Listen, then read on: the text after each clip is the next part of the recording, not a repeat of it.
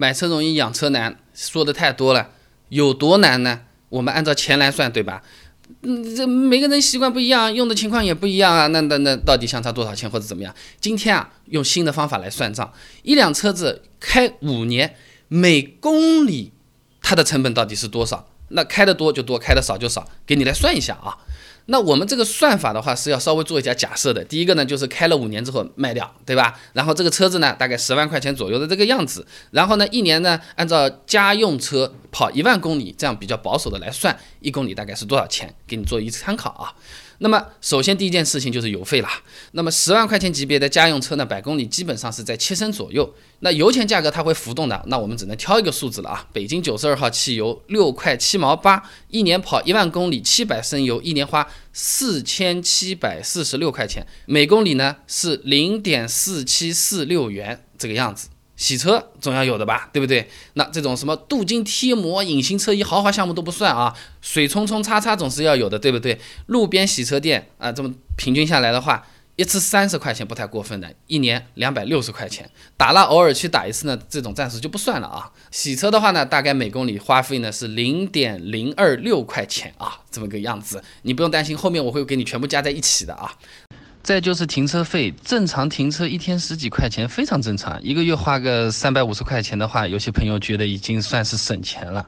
那一年停车费支出四千二，然后按一年一万公里这么除一下的话呢，每公里停车费零点四二元，就四毛二啊。那保养费肯定是按照保养手册的这个项目来做，不会额外多做的。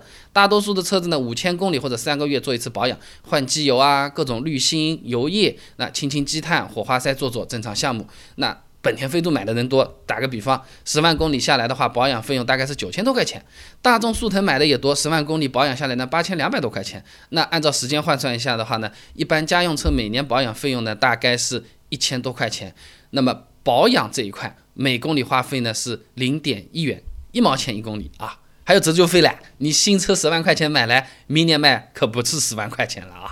那么这个折旧费它和这个车子年限啊、车况都有一定的关系啊。那十万块钱左右的车子的话呢，每年折旧大概是在百分之二十左右，第五年呢，基本上折旧到原价的百分之五十差不多了。那六年之后的话呢，有可能就缩水的比较厉害了啊。那么十万。第二年八万多，第三年六万多，四到五年的时候，车价基本上比五万稍微要低一点，每年折旧价格在一万块钱左右，算下来每公里呢一块钱。那么交强险、车船税、商业险每年肯定都是要买的，对吧？那自然险、划痕险、玻璃险、全车盗抢险这种我们就不说了，就四项基本险来说，也用的不是很着啊。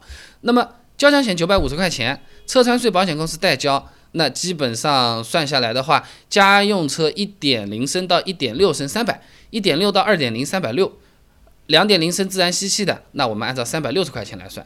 商业险上个五十万第三者责任险是非常正常的，买的人也是最多。那么其他四项基本险买好，一年四千六百块钱，合在一起的话呢，交强险、车船税、商业险一年支出五千九百十块钱，每公里呢零点五九一块钱啊。那么还有。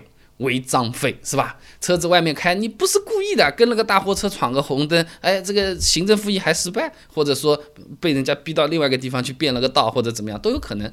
那么根据全国违章数据报告的统计，平均每个车主一年开车违章的次数呢，三点四次，罚款呢五百块钱左右。那这边就按五百算吧，跑跑一万公里，那么违章这块在每公里需要支付的呢，就是五分钱，零点零五元。好了，我们来加一加啊，用五年到底。全部都是多少钱啊？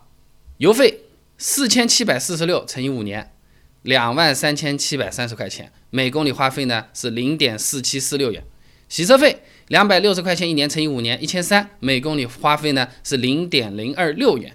停车费四千两百块钱乘以五，两万一千块钱，每公里花费是零点四二元。保养费一千乘以五，那么就是五千，每公里花费是一块钱。车险。五千九百十块钱乘以五是两万九千五百五十块钱，每公里呢是零点五九一块钱，折扣我没有给你算，给你参考一下而已啊。那么折旧费也是道理一样的，每年一万，五年五万块钱，每公里一块钱。违章费呢五百块钱每年乘以五年两千五，每公里呢是五分钱，加在一起是多少？公布答案了，我算了好久了，用车成本合计十三万三千零八十块钱。也就是说，我们十万块钱的车子买来，开五年，刚才七七八八的费用，事情全部都摊掉做掉，每一公里至少要花费两块六毛六分一厘六毫，就是两点六六一六元，你就理解为两块七一公里就可以了。哎，我们想一下啊，我们出租车一公里是多少钱？那除了刚才那些说的，有没有其他需要考虑的额外的支出呢？有的，意外事故的维修费。啊，你这个大灯不亮了，重新要去买个新大灯；雨刮坏掉，买个新雨刮；开高速需要过过路费，车贷的话有可能额外还要算个利息，都是只高不低的。那养辆车子的确是不太便宜啊。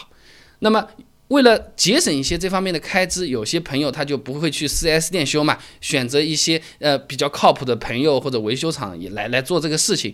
但靠谱这个东西不好说啊，维修厂也是鱼龙混杂，有点进理发店的，就这家师傅就特别好。我超满意，另外那家烫了个头，我再也不想理头发了啊，这个是说不清楚的。再加上呢，这个维修厂里面的配件真的假的，他拿一个出来你也不懂的。你去医院，他说这是感冒药，你能验出这感冒药的真假？不可能吧？那么车子上面哪些配件它的假货是最多的？我们怎么样去识别它？而我们这个想要尽可能省点钱，这个开车的时候一个石子啪弹到玻璃，玻璃被石头弹掉了，缺了个口子。好不好修的，是不是一定要像 4S 店说的那样买个新的才可以？或者说 4S 店不经常吓我们的，你到外面去做保养，你试试啊，我们都不保修的啊，我们都不管你了啊，怎么样怎么样啊，吓得要死。其实有很多配件啊，它 你天天在 4S 店做保养，它也是不质保的，你知不知道？哎，我刚才说的这些全部给你清单整理出来了，哪些配件啊？如果你有兴趣想要了解一下的话，不妨关注一下我的公众号。